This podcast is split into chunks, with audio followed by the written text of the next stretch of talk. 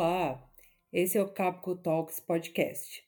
E esse é o nosso canal onde vamos falar sobre vários assuntos atuais, como tecnologia, estratégia, liderança, metodologia, diversidade e muito mais. Eu sou a Aline. E eu sou o Matias. Nós fazemos parte do Laboratório de Inovação da Capco Brasil. No episódio de hoje, vamos falar sobre os desafios da qualidade e testes de software na vida real e a importância de os gestores investirem em testes de software para ter uma sustentabilidade melhor no futuro. E para falar desse tema, nós trouxemos aqui dois profissionais brilhantes da Capco. O Júlio Lima, que é consultor-chefe de qualidade de software na Capco, e o Wesley Silva, que é gerente sênior de desenvolvimento. Espero que vocês gostem. Os desenvolvedores eles não estão preparados pelo mercado para saber testar. No ágil, faz sentido que participem mais da qualidade? Qual é a opinião de vocês sobre isso? Legal, prazer aqui, obrigado pelo convite. É, excelente pergunta, Aline. É, a gente tem que olhar um pouco mais ampla essa questão, né? Então, se você olha o mercado hoje, tem uma escassez enorme de profissionais de TI. Segundo aqui a, a Brascom, que é a Associação Brasileira de Empresas de TI e Comunicação, né, até 2024 aí, essa área tem, tem, tem uma necessidade ali de 420 mil pessoas. E atualmente só 46 mil são formados por ano. Né? Ah, e aí, quando você olha né, o, o mercado, né, preparar esses desenvolvedores, tem uma outra questão que é a escalada da aprendizagem. Né? Eu sempre gosto de compartilhar um site aqui, né, que chama roadmap.sh, que mostra ali um, um caminho né, de tecnologias que você tem que aprender. Então, quando você pega um desenvolvedor back-end, por exemplo, né, ele tem que conhecer né, como a internet funciona, ter noções de front-end, né, HTML, CSS, JavaScript, conhecer de sistemas operacionais, né, linguagem de programação, né, os sistemas de controle de versão e banco de dados. A partir desse momento é que uh, ele começa ali a, a, ser inserido no contexto de teste, né? E então, assim, é, é, o mercado realmente uh, leva um tempinho para formar ali o, o, desenvolvedor, né? Ou a experiência dele leva um tempo até ele chegar nesse contexto. Né? E aí é, é bacana ver, né? Como alguns métodos de desenvolvimento, no caso aqui o Extreme Programming, que é um que eu gosto bastante, né, tem é, em seus valores né, comunicação, simplicidade, feedback, coragem e respeito. E aí quando a gente fala de feedback aqui no, no XP, né, a, a, gente pensando em teste, né, a gente entende que testar é bom, então se testar é bom, vamos fazer o tempo inteiro. Né? E aí uh, é que faz mais sentido automatizar as coisas. Né? E é, eu gosto de, de, mencionar uma frase aqui do Klaus Westerfeld, que ele dizia lá em 2010, numa palestra, né, que a, a entregar um código sem uh, testes automatizados é antiético, né? Então é bastante interessante, né? E aí o, o, mercado tem aprendido, né, que, que é importante, né, você ter a automação de testes, né, e que você tem que ter uh, um conjunto de, de testes que vai crescendo de forma escalável, ágil e flexível. Né? Isso é bastante importante para você tomar boas decisões se, se o seu software está pronto para ir para produção. Né? E aqui na Capco a gente tem uma cultura bastante arrojada né, em relação aos testes automatizados. Né? A gente sempre busca um excelente nível de cobertura, né, tanto dos testes de unidade, integração e de sistemas. Né? E ah, nessa questão, vale a pena citar aqui a teoria das janelas quebradas, eu não sei se vocês já ouviram falar, que é o seguinte, né, se você tem uma janela do edifício né, quebrada, se você não consertar logo, a tendência é que ah, em pouco tempo todas as demais janelas estejam quebradas também. Né? Então, ah, se um teste falha, é, é, prioridade zero consertar isso. Né? Então, é, não vale só remover o teste, né? Você tem que corrigir, mesmo que isso acabe impactando ali algumas datas acordadas, né? Como você vê, Júlio? É, eu vejo como sendo uma, uma crescente essa necessidade do, do desenvolvedor ser capaz de, de testar. Entretanto, né, como, como você disse, né, é, mesmo na, na faculdade ainda ou nos roadmaps de, de desenvolver de, de o que eu preciso para me tornar um desenvolvedor de software, a gente ainda continua vendo testes de software como sendo uma parte mínima, uma parte que ela não é tão abordada. E quando abordada, ela acaba sendo muito abstrata. Né? Para quem é desenvolvedor e foi estudar sobre testes de software, provavelmente viu primeiro é, um teste relacionado à calculadora. Mas quando a gente vai para o dia a dia, na vida real, de quem desenvolve, sistemas são bem mais complexos do que isso, né? Sistemas, como a gente aqui na Capco trabalha com sistemas financeiros, a gente sempre vê testes que precisam ser muito mais é, específicos, muito mais numerosos e ver o desenvolvedor sendo, né, é, vamos dizer assim, crescendo dentro da, da, da sua profissão sem conhecer sobre testes, quando, ele, quando esse desenvolvedor, essa desenvolvedora cai na, na, num contexto onde precisa escrever testes, ele ou ela chega, na maioria das vezes, despreparado.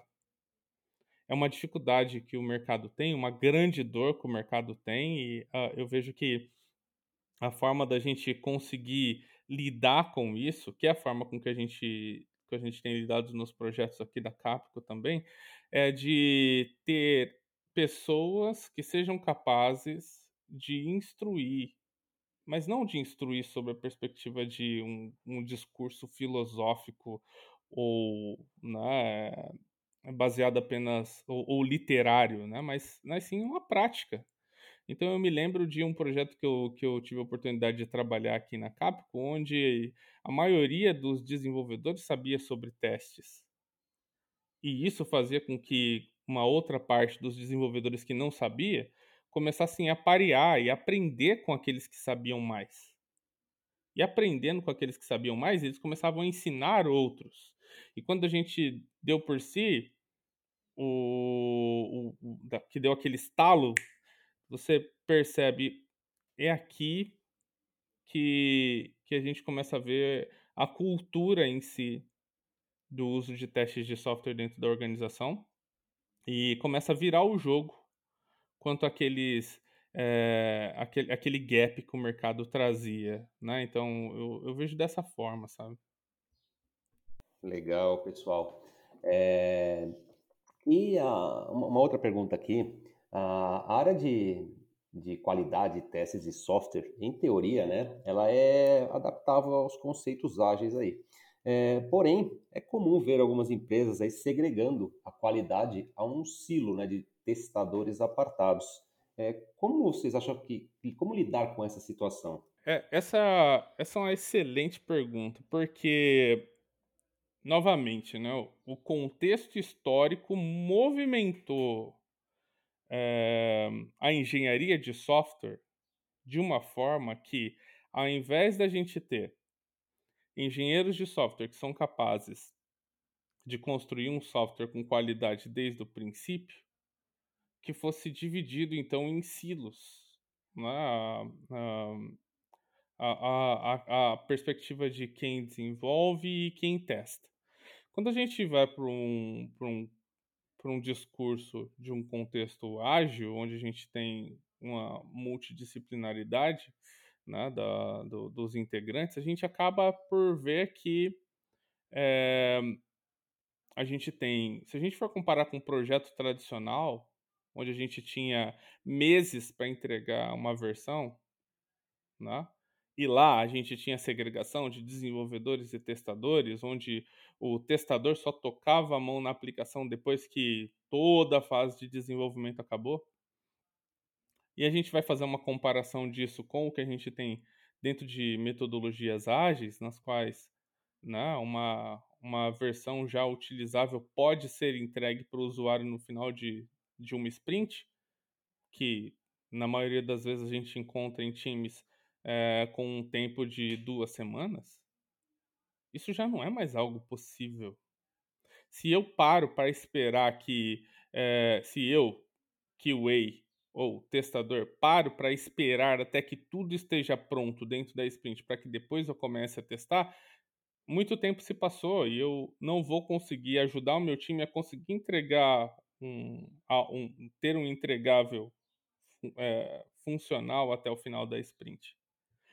Dessa forma, é, eu vejo que é uma grande dor do mercado hoje a gente a gente ter essa essa má compreensão do que de como funciona testes de software. E a forma que eu tenho visto assim de, de solução desse problema, na verdade, é que é que dentro do, do conceito de ágil em si, nos times que a gente que a gente tem operado, é, o QA e o desenvolvedor trabalham com cada um deles mais responsabilidades. O QA com mais responsabilidades na, no code review, mais responsabilidades numa visão mais holística do, do produto, do projeto, da sprint, e o desenvolvedor com mais responsabilidade sobre a qualidade do código também. Então, quando eles trabalham juntos e de maneira antecipada, isso dá para gente uma possibilidade de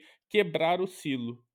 Então, é o desenvolvedor trazendo o QA para perto, o QA chegando próximo ao desenvolvedor para que eles consigam alinhar as estratégias do que é a qualidade é, e pareando para que o QA entenda mais sobre código, o dev entenda mais sobre, sobre qualidade e assim, então, deixe de, de formar aquele tradicional silo, né? É, é o, Júlio comentou aqui né, sobre o modelo tradicional né, de desenvolvimento. É, eu queria fazer uma menção aqui ao, ao artigo do, do, Winston Royce, lá de 1970, que foi o artigo que originou aí o modelo Waterfall, ou cascata. E o que é bacana desse artigo é que o, o, ele trazia ali uma visão né, de que o modelo Waterfall é, ele era muito arriscado ali, um convite a falhas se você estivesse lidando ali com um contexto de desenvolvimento né, de grande porte. Mas a, a, a, imagem era bonita, né? aquela sequência de retângulos ali em cascata né, pegou. Né? Assim como hoje em dia né, a gente vê a adoção do modelo Spotify aí em várias empresas. Né? Então, a imagem era muito bacana, né? mas o que o Royce dizia era que era um modelo bastante arriscado. É, e, e, faz muito sentido, né? Porque uh, olha uh, a complexidade né, de você fazer a transferência de controle ali, né? O time que desenvolveu, uh, ele não está testando, né? Então você tem um desperdício enorme, né? fazendo essa transferência de controle. Muitas vezes um desperdício também pelo tempo em espera gerado, né? Até a equipe ali de testes se liberar, né? Para executar os testes, né? E muitas vezes também né, tem a questão do, da passagem de conhecimento, né? principalmente quando uh, os testadores não, não participaram ali da, das decisões né, e do contexto que foi dado ali, principalmente quando um product owner escreveu a história. Né? Então, pensando né, em, atualmente, que a gente está em 2021, né, espero que saindo de uma pandemia, né? E, e, a gente viu o quanto já acelerou a digitalização, né? No, no, segundo a Exame, né? No, nos primeiros três meses aqui de pandemia, a gente já tinha acelerado o processo em três, em três anos, né? Ah, agora a gente está em torno de 20 meses, né? Se, se uma empresa não priorizar, né? Essa automação dos testes e fazer a coisa no momento certo, ela tende a ficar para trás, né? E, e, aí, como o Júlio mencionou na, na questão anterior, né, aqui na Capco, a gente busca sempre fazer um movimento shift left da qualidade, né, onde os desenvolvedores têm essa maior percepção ali sobre os testes, né, e, e sempre buscando ali uma boa cobertura, né? Isso é, é, é fundamental aí para que você consiga entregar software uh, com qualidade uh, em um menor prazo. Só que isso vem com, com custo, né? É, é, eu gosto de comparar aqui a, que testar, né, com, com de uma forma é, bastante eficaz é, é, parecido com ficar em forma, né? Então, para você ficar em forma, né, você precisa ter muita disciplina, bom planejamento, ter bons equipamentos ali, né, boa alimentação e ter bons treinadores, né? Então, o que acontece é que uh, nem sempre as empresas estão dispostas né, a, a investir ali com ferramental, ter a infraestrutura uh, eficiente, né, reduzir a burocracia, esse é um ponto uh, primordial aí para que você consiga colher os frutos desse investimento aí da, da qualidade, né. Perfeito. E ficou super fácil de entender, né, com esse último exemplo que você deu. Obrigada pela sua resposta, Wesley. E falando em aprimoramento, é, eu tenho uma questão aqui em relação a testes de unidade, né? Que eles são rápidos de escrever, rápidos de executar. Ele traz um feedback rápido aos desenvolvedores, né, que querem fazer a manutenção no código. E geralmente são utilizados buscando apenas a cobertura do código, né? Então a minha pergunta seria é, como que é possível mudar o foco e trazer esses testes mais importantes para esse nível de teste? É, o que a gente tem visto aqui, Aline, é o seguinte, tá? Ah, muitas vezes, né, os times investem bastante tempo ali escrevendo esses testes, né? E aí, ah, o que acontece, né, ah, quando tem uma alteração, você, o desenvolvedor chega e fala para o seu product owner que precisa de duas horas para fazer a alteração necessária, mas precisa às vezes de dois dias para ajustar os testes, né? E aí você deixa o seu product owner maluco, né? Então, é, essa, essa questão né, de testar por testar é, tem que ser olhada com, com carinho, né? E o que a literatura aí tem mostrado para gente, né, é que não adianta só, né, fazer por fazer. Você tem que entender, né, o problema que está querendo resolver, porque se você ah, tem uma cobertura de testes ali alta, que garante que o código que você escreveu é, funciona, mas o seu código não resolve o problema né, que a user story ou que o requisito pedia, é um, é um desperdício enorme. Né? Então, só fazendo uma menção aqui ao Peter Drucker, né, é, não é nada tão inútil quanto fazer eficientemente o que não deveria ser feito. Então, é, a gente não é, tem que olhar para cobertura de código como um, é, um gate de qualidade lá na, na, na ferramenta Sonar, né? Atingir 80%, atingir 90%, olha, tenho 100% de cobertura de código aqui. Às vezes isso significa que você tem, às vezes, é, tantos problemas quanto se não tivesse testado. Né? Então, sempre precisa garantir que os seus testes de unidade, né, eles atendem ali os seus, o seu design, né, pensando ali no, no, no na unidade que você está testando, né, que seus testes de integração eles funcionam de acordo com o que foi desenhado, né, é, que os testes de sistema funcionam num ambiente parecido com o que você tem, com o que vai rodar em produção, né, e que seus testes de aceitação atendem às necessidades do, do, dos clientes, né, os requisitos. Então isso é é bastante importante, né? E, é por isso que aqui na Kepka a gente sempre incentiva os clientes a aprimorar seus sistemas de integração contínua, né? De, de entrega contínua, para que uh, toda essa uh, infraestrutura realmente faça uh, valer a pena o investimento. Bom, é, o Wesley falou sobre infraestrutura e isso é algo que é muito uh, importante assim nessa discussão. Porque por mais que a gente pense em, né, em, em velocidade, em feedback rápido, se a gente não tem uma infraestrutura é, que, que possa contribuir para a execução dos testes, isso fica muito, muito uh, prejudicial ao, à execução em si.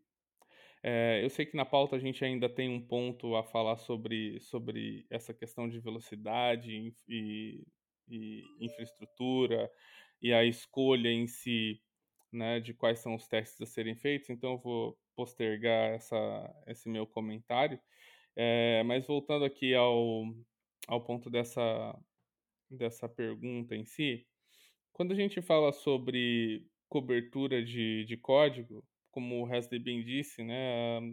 Ao falar de cobertura de código, muitas vezes a gente começa a, a, a discutir percentuais que não fazem muito sentido. Né? Quem nunca ouviu falar sobre cobertura de, de código e logo de cara falou, ah, 80%. Por quê? Porque a gente acaba por, por meio que banalizar né, a questão da, da cobertura em si, é, sem ter uma, um pensamento crítico ao redor disso. É, a cobertura de código, ela, ela é algo que, se a gente for parar para pensar apenas nela, ela é algo que não é tão inteligente. Cobertura de código, quando a gente fala de testes de unidade, é basicamente você escrever testes para percorrer as linhas da aplicação. Entretanto, percorrer as linhas da aplicação não necessariamente significa que você vai exercitar tudo o que é mais importante em um método ou em uma classe.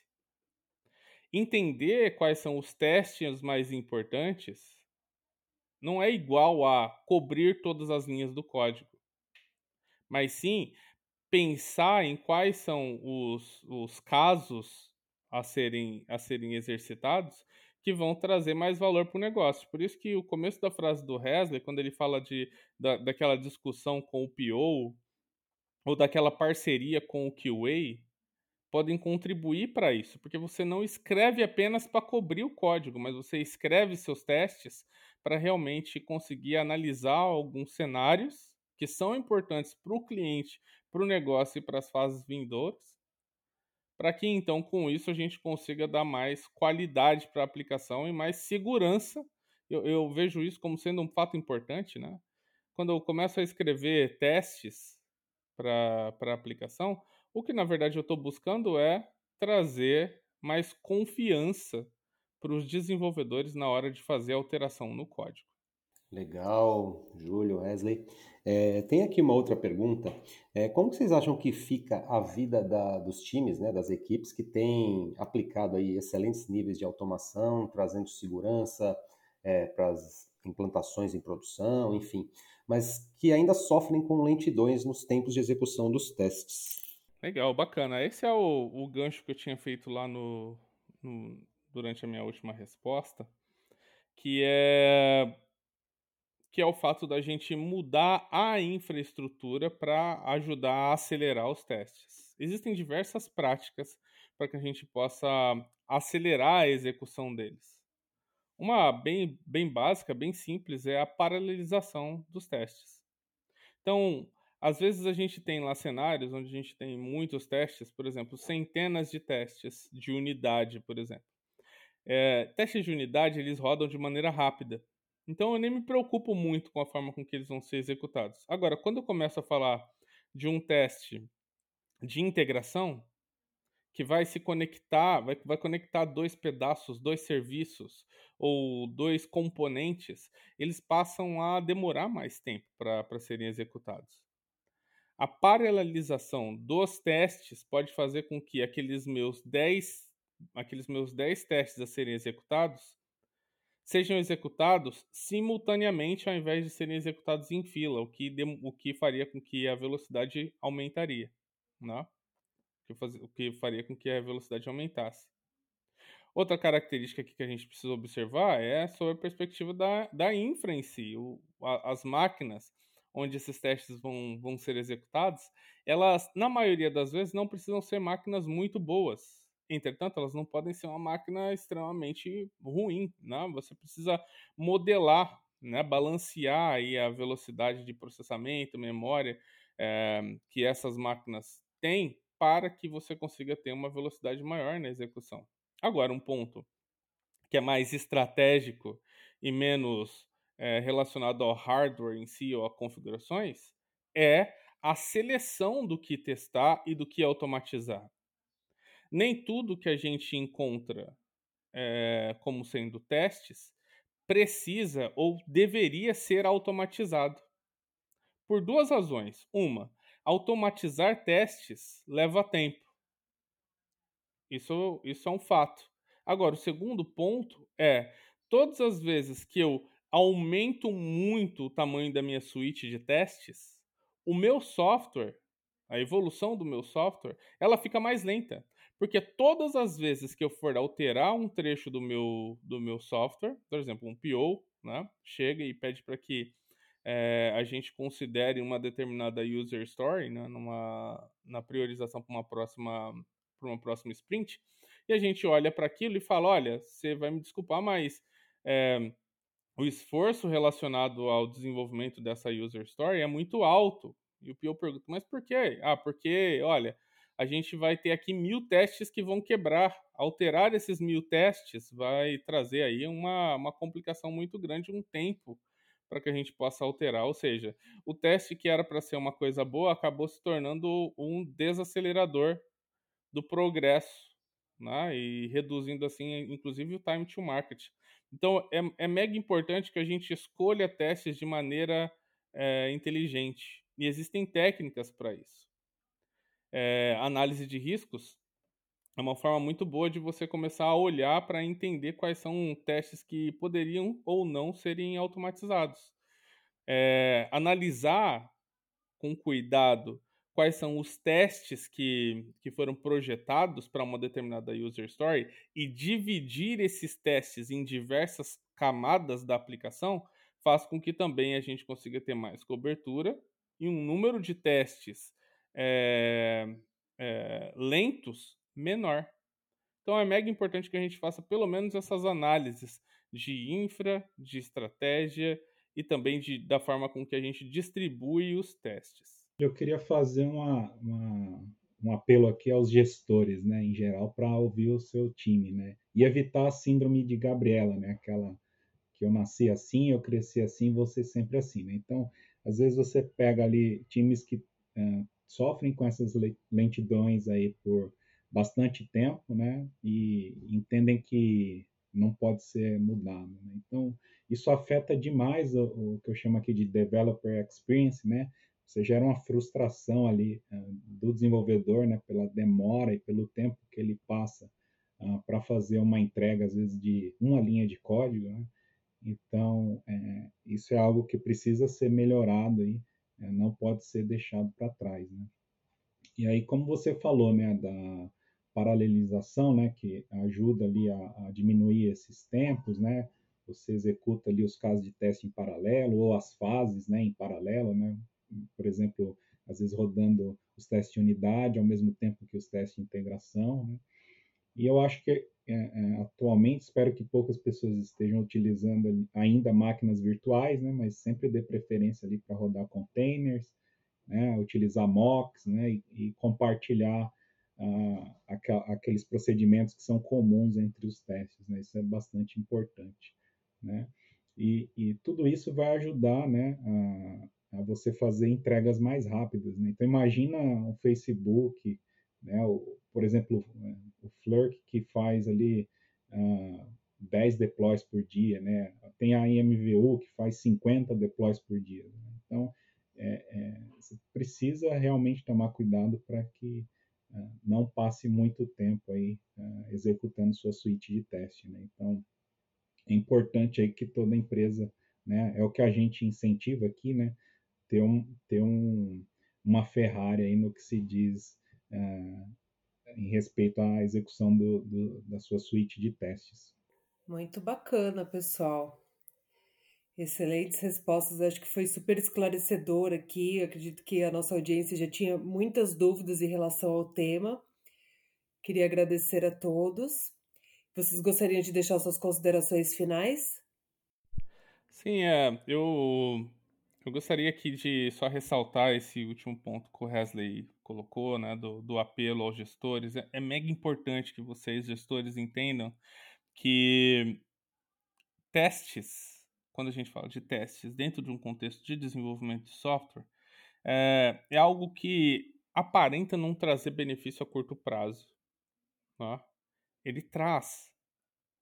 Mas com certeza o, o benefício que vocês vão conseguir vislumbrar ao passar a utilizar testes como sendo parte das dinâmicas de desenvolvimento também é, e, e dentro dessa da, da perspectiva de, de, de melhoria contínua do que daquilo que vocês desenvolvem é, mas também vão, vão conseguir ver que é, no longo prazo, ele vai trazer para dentro do, do, das, das suas organizações, dos seus times, uma, uma melhoria na arquitetura, uma melhoria na, na forma de pensar, na forma de produzir software. Isso faz com que hoje seja necessário que vocês invistam mais tempo para aplicar.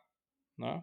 Eu me lembro de, de uma pessoa de um, de um dos times que eu trabalhei que um dia foi, foi dar uma estimativa para uma determinada user story e deu 8. E na mente dele era 3,5 pontos para desenvolvimento e o restante todo para testes. É importante que vocês, gestores, uh, entendam que essa necessidade de investir mais tempo para testes hoje vai fazer com que vocês tenham uma sustentabilidade melhor no futuro. Né? Isso, isso faz toda a diferença. Né? É, é, é movimentar agora para que vocês tenham um futuro melhor, é, com mais qualidade nos seus softwares e com menos, menos problemas. Né? Eu queria agradecer aqui essa participação nesse, nesse podcast. Foi um grande prazer aqui participar junto com, com o Hessen, que é uma pessoa que eu admiro bastante. E obrigado aí por essa oportunidade a todos. Legal, Júlio. Só deixando um complemento aqui, é, é, entenda que a partir do momento que você começa né, a, a aplicar né, esses conceitos no, no, seu dia a dia, uh, diver, seus vizinhos assim é, vão começar a olhar para você e, e falar, pô, o que que está acontecendo de diferente aí, né? Está é, tudo funcionando, seu, seu sistema não falha, né? E, e acaba que você vira referência para o mercado. Né? Não é fácil, né? Tem, requer aí disciplina, esforço e às vezes renegociar prazos, né? Que nem sempre é fácil, mas todo todo esse esforço aí você acaba colhendo bons frutos, né? Então, obrigado aí, pessoal, pelo convite pela participação aqui no podcast. Espero que a gente tenha agregado aí um pouquinho na vida de vocês. Obrigado. Bom, legal. É, obrigado, Wesley, Júlio aí, pela participação muito esclarecedora aí. É um assunto bem pertinente aí no desenvolvimento de software. É, obrigado a todos também que estão escutando aí. Muito bacana aí ter, ter vocês com a gente. E assim a gente termina mais um episódio do nosso Capco Talks podcast. Eu agradeço a presença de todos e a gente já está preparando um novo tema quentinho para a nossa próxima edição. Obrigada e até mais.